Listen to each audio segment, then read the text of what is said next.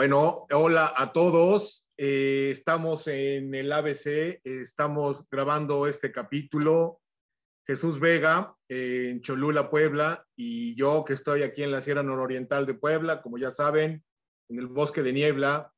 Y en esta ocasión, May eh, está en lo propio, en lo suyo, ocupadísima en, en algunos asuntos, pero ya saben que May es la otra parte del equipo de nosotros tres y, este, y así. Entonces, antes que nada, un saludo para todos ustedes.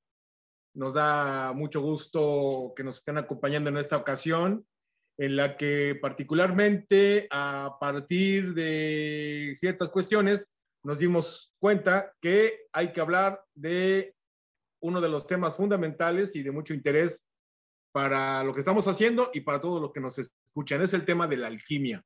Con frecuencia eh, aparece en áreas del conocimiento a todo nivel. Totalmente, mi querido máster, y también saludar a todas y todas los que, las personas que nos escuchan. Empezar por definiciones o al menos aproximaciones de conceptos nos ayuda a tratar de entender a qué nos referimos con todo esto. Entonces, platicando, decíamos, ¿por qué no hablamos de manera general de qué es la alquimia? ¿Cuál es la aproximación del concepto? para después poder ya profundizar en otros temas que hemos hablado, ¿no? Cómo transmutar el miedo de, en un proceso alquímico, cómo hablar de lo que decíamos hace un momento, de alquimia financiera, de alquimia emocional. Pero si vamos a hablar de esos temas, entonces vale la pena dar unos pasos al origen y tratar de aproximarnos a qué nos referimos con alquimia. Para empezar, hay algunos autores, eh, la alquimia es un, mundo muy vasto, ya lo decías tú, eh, mi máster querido, eh, algunos autores nos dicen que la alquimia significa desde la tradición hermética pues es una filosofía que habla de transmutación, ¿no? Otros autores y profesores de, alquimia, de hecho yo estoy tomando un curso con una persona que estimo mucho y que si en algún momento nos llega a escuchar, pues le mando un gran saludo a Javier Acuña.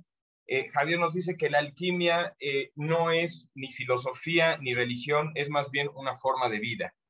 Eh, aproximándonos también justo a lo que decías ahorita de la palabra del origen, eh, algunos orígenes, por ejemplo, se habla de alquimia, puede ser al, un, un término árabe, que es al, kem, eh, K-H-E-M, espacio I-A, que significa el interior de kem, que para ellos kem significaba la luz, o el dios, el dios de la luz, o como algunos le llaman, el alcajes, ¿no? Entonces podemos decir que alquimia hace referencia también al origen de Egipto, que también en árabe hay teorías que, a Egipto le llamaban Kem, entonces podemos decir que viene del interior de Egipto. Y es una sabiduría, como decíamos, que regresamos nuevamente a toda esta tradición hermética. Eh, también hay varios autores, aquí yo les voy a, mostrar un, libro en la pantalla, eh, hablando de hermetismo, Hermes Trismegisto, ya hemos hablado en varios eh, programas de él, eh, aquí hay un libro, muchos dicen que la alquimia occidental, su base es la piedra de esmeralda. Yo les recomiendo mucho eh, este libro, que viene también con una introducción de Fulcanelli, Hortulano y, varios comentarios también de Miguel Ángel Muñoz Moya y demás. Aquí hacen una introducción muy generosa y rápida y nos dicen que, según algunos eh, estudiosos y analistas, hay tres variantes de la alquimia que rompen con lo que supuestamente la alquimia tradicional busca. Ellos dicen que estas tradiciones u ópticas alteran el juicio, alteran las fuentes originales, que una de ellas es la tabla de Esmeralda y otros escritos, y que tergiversan un poco el conocimiento. Entonces me gustaría un poco que habláramos de estas tres visiones, de lo que dicen no son, porque de ahí podemos también sacar autores que también desde nuestra perspectiva pueden ser muy valiosos, y lo que ellos dicen que sí puede ser la alquimia. Entonces, rápidamente, ¿qué nos dicen? Que hay tres ópticas que se quedan con un conocimiento parcial de lo que es la alquimia. Una es la espiritual. Ellos nos dicen que es muy simbólica, es muy abstracta, eh, se va más hacia la mística, entre ellos también el psicoanálisis. Por ejemplo, Carl Gustav Jung sería uno de los autores y eh, pues ellos dicen que realmente todas estas eh, teorías espiritualistas que están en boga es válido de cierta forma, pero se queda corto, pues solo una parte de lo que los alquimistas tradicionales tratan de expresar. Entonces hablamos de un área espiritual, otra área que es la cientista, como ellos lo llaman, que es una alquimia enfocada como, como si fuera una ciencia, que tiene también sus métodos, sus resultados por comprobar y confirmar, y que es una búsqueda paralela a la ciencia con sus propios métodos, eh, modus operandi. Y de donde muchos dicen que no existe alquimia sin laboratorio, eh, algunos como Alistair Crowley, que él estuvo también una, estudió química en Cambridge, él se identificaba también como alquimista y decía, yo soy alquimista, pero yo soy químico, yo vengo de esta área de cientista, donde la alquimia tiene que ser muy material, donde hablamos de metales y donde buscamos, como se decía, descubrir, eh, transformar a través de la piedra filosofal los metales en oro. Entonces ellos veían la, alquimia como algo mucho más físico que requería forzosamente de un laboratorio. Los espirituales dicen que el laboratorio es el cuerpo y los panteístas nos hablan de que la alquimia es una unidad del todo, eh, como todo es arriba es abajo, que es un principio también hermético, y que cualquier fracción del conocimiento representa, en, cualquier eh, división o porción del conocimiento se puede entender el todo. Ellos dicen que ahí coinciden mucho el área panteísta de la alquimia con la alquimia tradicional, como, estos autores le llaman, porque precisamente parten de que hay un Dios creador de que hay cierta dualidad entre la materia y el espíritu, pero dicen que al final esta, este panteísta se queda muy en lo general, en un conocimiento insuficiente que no termina de explicar muy bien estas cuestiones y que ven la realidad como un Dios es todo y entonces todo se puede explicar de una manera muy general. Los autores clásicos que hacen referencia, por ejemplo, a, eh, normalmente hablan como, con autores como Fulcanelli, eh, y ellos dicen que la alquimia sí parten de que Dios existe, pero que realmente nosotros nos encontramos en un mundo, en el mundo que vemos es un reflejo de muchos y que el panteísmo se queda reducido porque no podemos decir que este mundo es Dios y que este mundo es todo y que el micro es el macro. Más bien dicen, esta realidad es un fragmento de una realidad muy amplia. Existe un Dios creador, pero creó muchos planos, eh, muchos conocimientos y ellos ven que son, hay mundos separados con diferentes niveles y lo entienden como muñecas rusas en diferentes dimensiones de las que ya hemos hablado un poco. Entonces dicen, no podemos decir que esta tercera dimensión que es en la que estamos es un todo.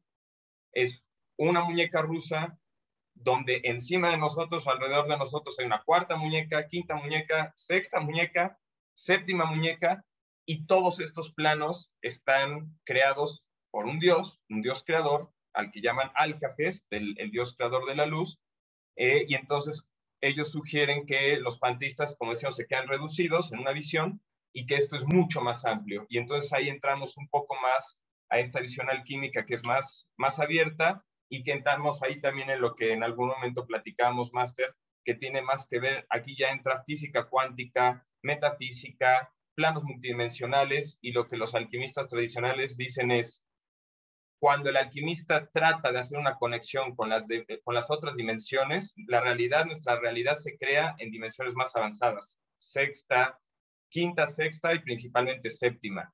Y para llegar ahí hay caminos de comunicación en donde hay otras entidades que tienen un papel fundamental. Entonces, más o menos trato de resumir un poco las vertientes eh, o visiones de la alquimia.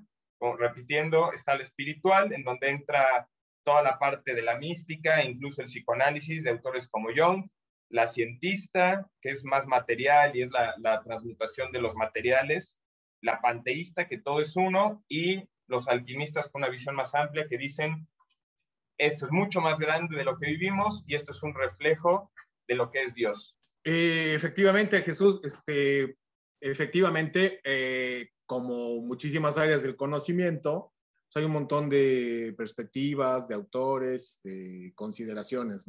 Procuramos eh, compartirles eh, las fuentes que podemos, pero sobre todo lo que más nos interesa es ofrecer y compartir herramientas útiles.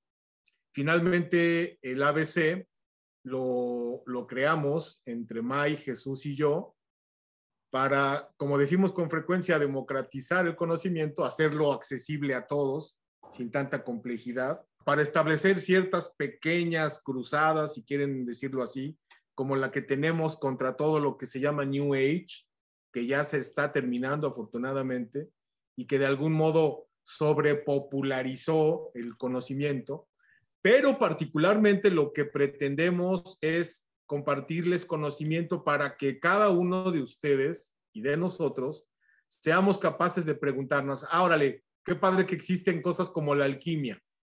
¿De qué me sirve la alquimia en mi vida? ¿No? Efectivamente, hay posturas, la cientista, la panteísta, etcétera, pero órale, vamos a suponer que ya entendí lo que es la alquimia.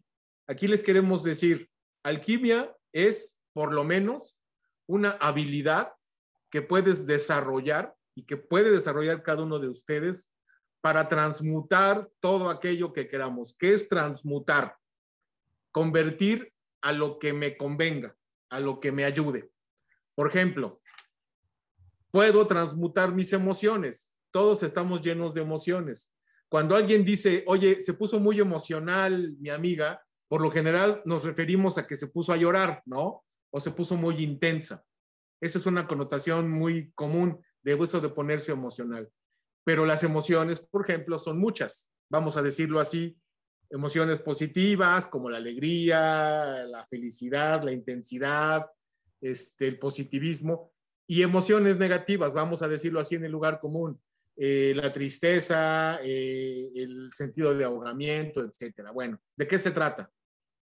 De enterarnos que la alquimia es una manera de transmutar lo que tengo en lo que yo quiero, ¿no? Por ejemplo, tengo ciertas emociones, voy a transmutarlas a otras emociones que me convengan. Por supuesto que vamos a suponer que reconozco que estoy lleno de emociones, pero mi intuición en contacto conmigo me hace abrir los ojos para darme cuenta que mis emociones no me ayudan cuando me rebasan.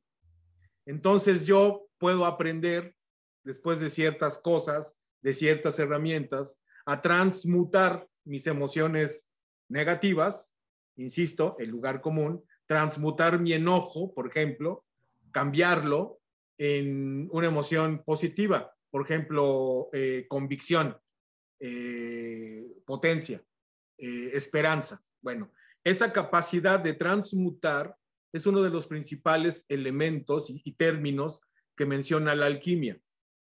La alquimia sobre todo se refiere a la posibilidad de transmutar algo en algo.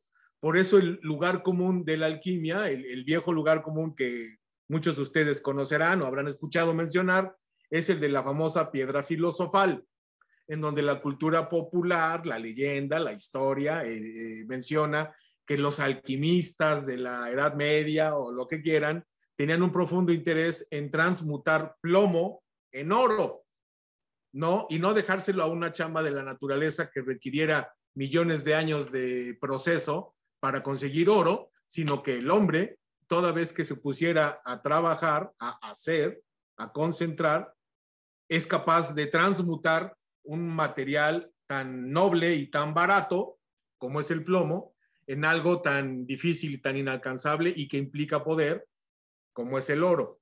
Ese es uno de los principales ejemplos de la alquimia. Bueno, ¿a qué nos estamos refiriendo? A que cuando hablamos de alquimia, estamos hablando de una capacidad, de una habilidad o de una posibilidad de transmutar algo en algo. Y lo que proponemos en el ABC es que ahí está el tema de la alquimia pero te hacemos la siguiente pregunta a todos los que amablemente nos escuchan. Ya sabes que hay una área de conocimiento que te permite cambiar por tu voluntad algo en algo.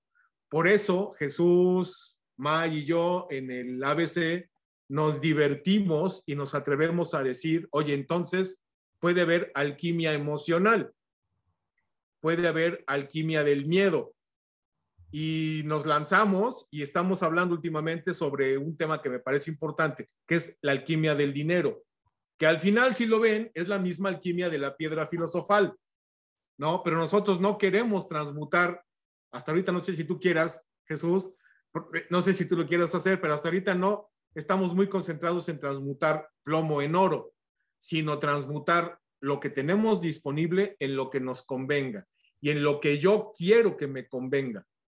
Y para ese proceso, de enterarme qué me conviene, implica una profunda autoobservación.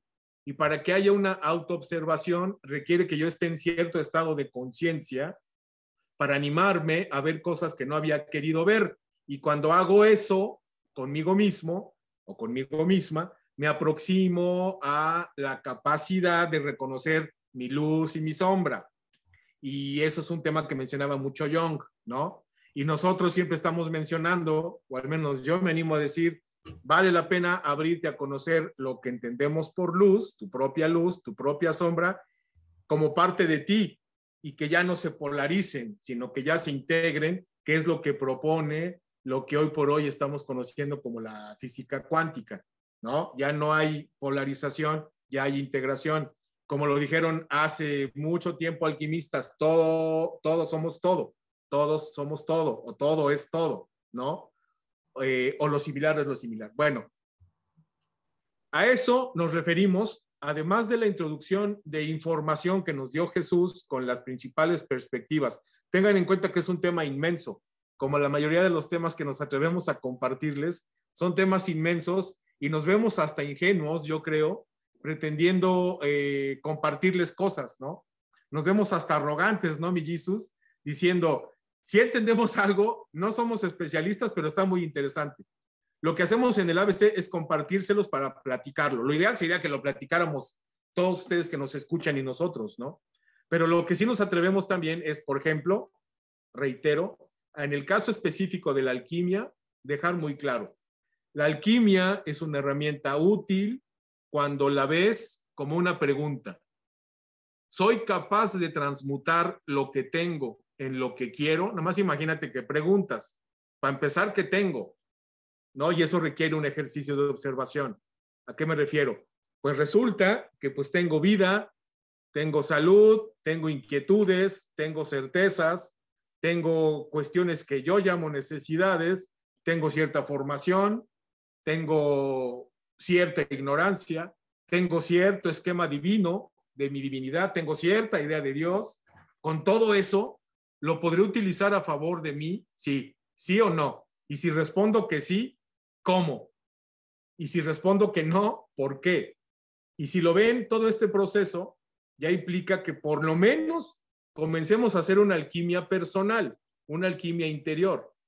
Desde esa perspectiva, entonces podríamos interpretar que los alquimistas, cuando hablaban de la piedra filosofal, no hablaban estrictamente en convertir un pedazo de plomo en una pepita de oro, sino convertir lo, vamos a llamarle así, lo básico que soy como encarnación en este cuerpo, cuando lo vemos solamente desde el cuerpo, ¿no? Lo básico que soy como una corporeidad, que tiene una gran capacidad de reconocer su divinidad.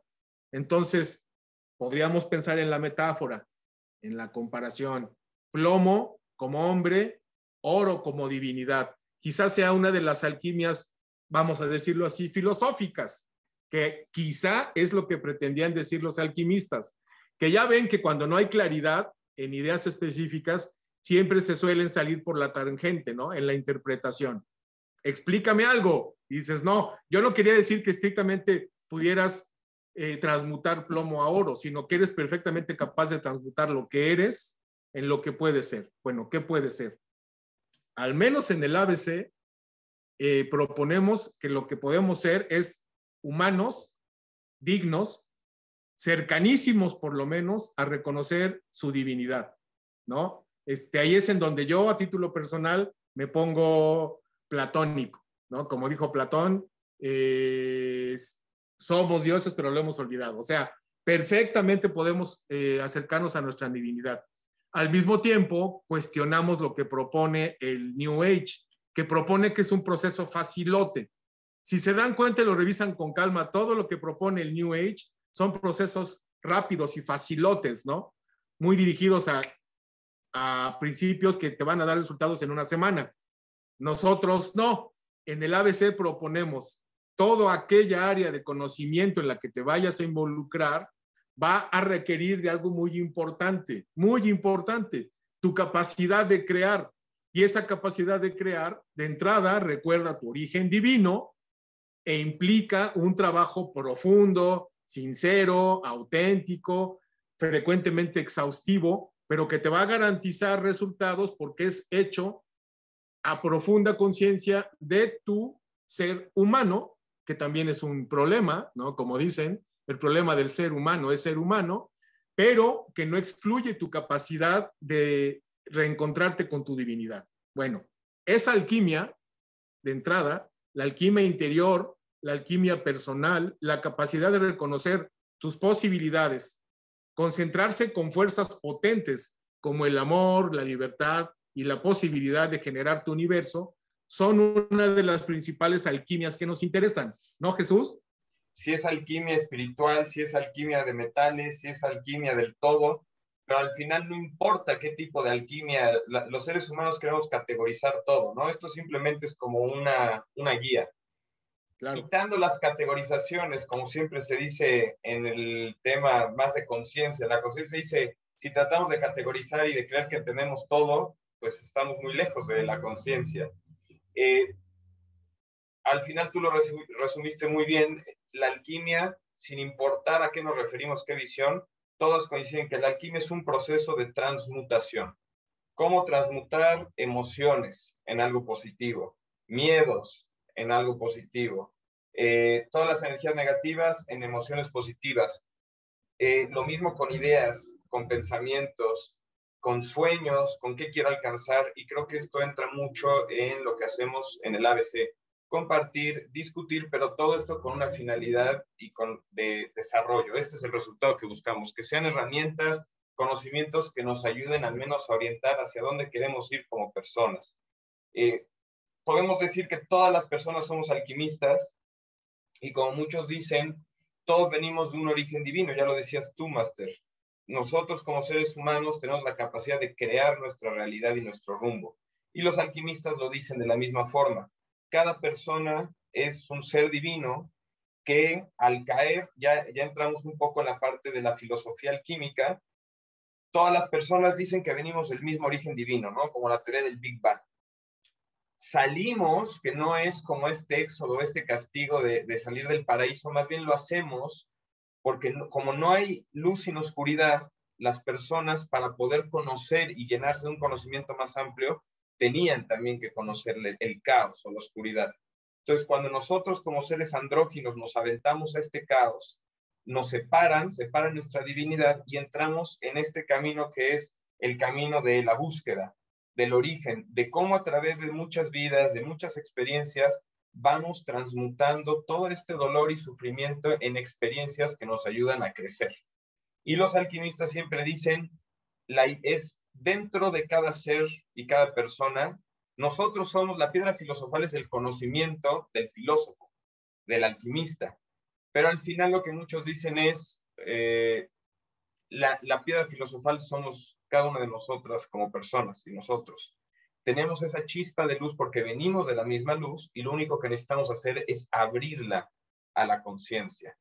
¿Cómo se habla la conciencia? Muchas veces dicen que el sufrimiento o azufre es uno de los elementos que nos llevan a caminar hacia la luz de la conciencia. El sufrimiento, cuando una persona dice, ya no quiero estar aquí, ya no quiero seguir sufriendo, ya basta, quiero dar un paso adelante, quiero salir de este sufrimiento, quiero salir de este lugar, quiero salir de la miseria, puede ser una miseria económica, puede ser una miseria emocional, sentimental, estar hartos del sufrimiento que estamos viviendo por la situación que sea. Ese sufrimiento nos empuja a salir de él y es donde empieza el proceso alquímico de las personas, que como tú decías, tiene mucho que ver con cómo transmutar emociones, cómo transmutar pensamientos.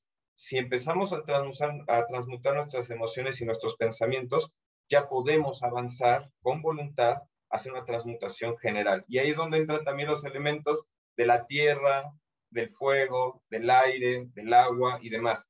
Ahora, ya sabemos que cada persona es divina, que estamos conectados con el ser, con el ser creador.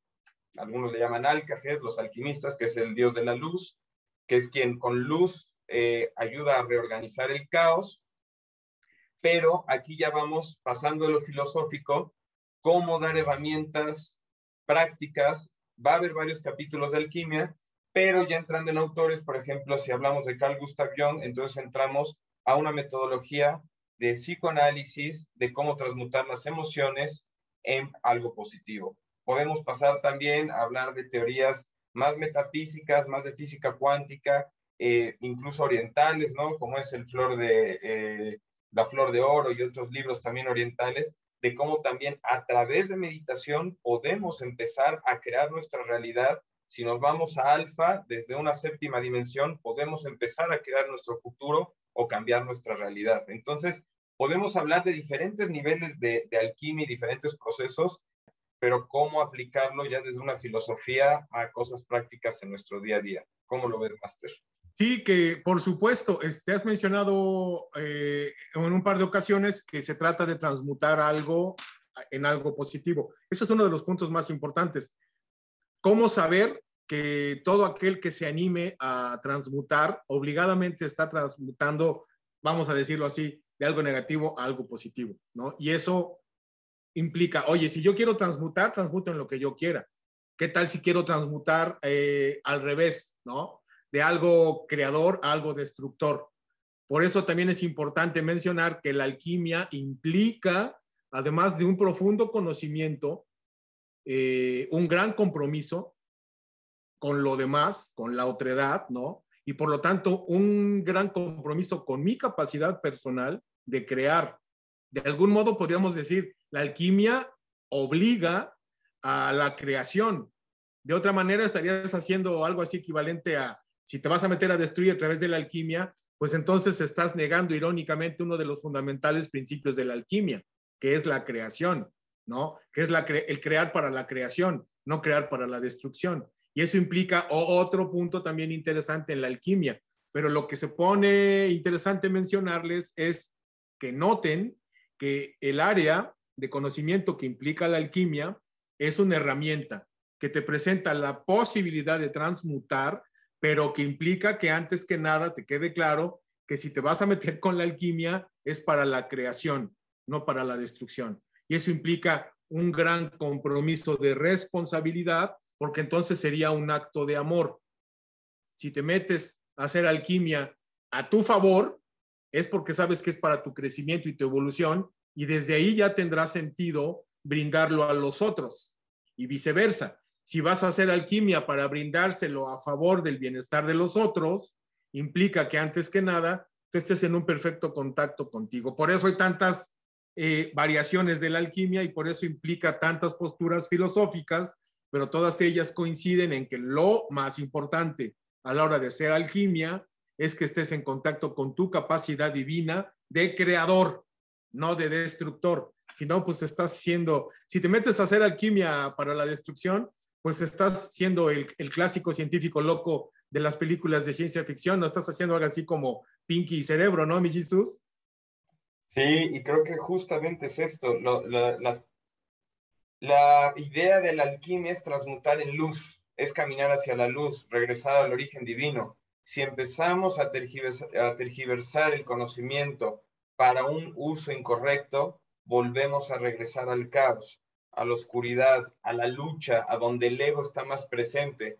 Porque al final, si nosotros vamos a tergiversar y utilizarlo para destruir, normalmente es porque buscamos un fin egoísta y eso pues sirve al ego. Podemos decir que el ego está mucho más cercano al caos, a la destrucción. Y entre más vamos eh, separándonos de ese ego, haciéndonos más conscientes de ese ego, tratando de caminar a nuestro origen divino, pues en la divinidad hay luz y hay un orden eh, de cierta forma, ¿no? Entonces es donde nos vamos acercando a la evolución del ser, que la idea es salir de la tercera dimensión para llegar a la séptima en diferentes caminos Así que estamos hablando que el proceso alquímico también es un proceso de desarrollo emocional, mental, eh, psicológico, obviamente, que entra el mental, pero también metafísico, corporal y espiritual. Entonces, sí. es un camino de muchas dimensiones. Sí, sí, es muy interesante. Por eso mismo decidimos que no nos queremos quedar cortos en este tema. Pero, insistimos, como ya lo notan, todos los temas que, que les compartimos pues son prácticamente infinitos pero hay manera de aproximarnos a ellos Este, en esta ocasión eh, quisimos hacer una pequeñísima introducción a la posibilidad de observar a la alquimia. Jesús nos compartió las principales eh, posturas, algunos autores, pero como se dan cuenta, continuaremos con este tema de la alquimia porque vale la pena. No porque todos nos tengamos que volver alquimistas, sino porque lo que está padre es que descubramos que potencialmente ya lo somos, pero lo que sigue es, dices, ah, bueno, puedo ocupar una herramienta más a mi favor. Este, seguramente vamos a continuar con este tema en capítulos posteriores. De entrada, eh, les volvemos a agradecer que nos hayan acompañado. Eh, les recordamos que toda la información para comunicarse con nosotros está siempre al pie de los videos, que espero recuerden que estamos en YouTube y en las redes propicias, estamos en Spotify y que finalmente toda aquella persona que quiera eh, comunicarse directamente con nosotros, pues como siempre, estamos dispuestos y a su servicio. Y pues le mandamos un abrazote a Mai, eh, ¿no, Jesús? Y, este, y así. Pero en próximos capítulos iremos aterrizando un poco más. Ya vimos los principales visiones, iremos un poco al origen histórico de la alquimia, que tiene mucho que ver con el eh, sufis, templarios, masones, eh, alquimistas eh, y demás. Y luego lo que sí queremos ir aterrizando es especializarnos en áreas concretas, desde técnicas que pueden servir de meditación para generar alquimia. Eh, hay muchas técnicas de meditación y todas estas pueden generar un cambio alquímico en la realidad, en la percepción y en el humor de las personas. Entonces ya nos iremos en otros programas especializando un poco en la visión de Carl Jung, en la visión, por ejemplo, de Paracelso, en la visión también de, Fulcanelli, y la relación con las catedrales y todo este conocimiento esotérico. Todos los días podemos estar haciendo alquimia y como tú lo decías, Master, somos alquimistas en potencia. ¿Qué queremos? Traer luz a nuestra mente, a nuestras emociones y a nuestra realidad para que tengamos un mejor desarrollo personal y de vida. Exacto, y vamos a ser muy felices si colaboramos en que cualquiera de las personas que nos escuchan descubre que tiene todo lo necesario y lo aplica a su favor para volverse un alquimista o descubre que ya lo es, pero ya encontró la manera de, concretarlo y hacerlo en su vida algo material. Pues así, Jesús, mil gracias, gracias a todos, este, y pues nos vemos en la que sigue, ¿no?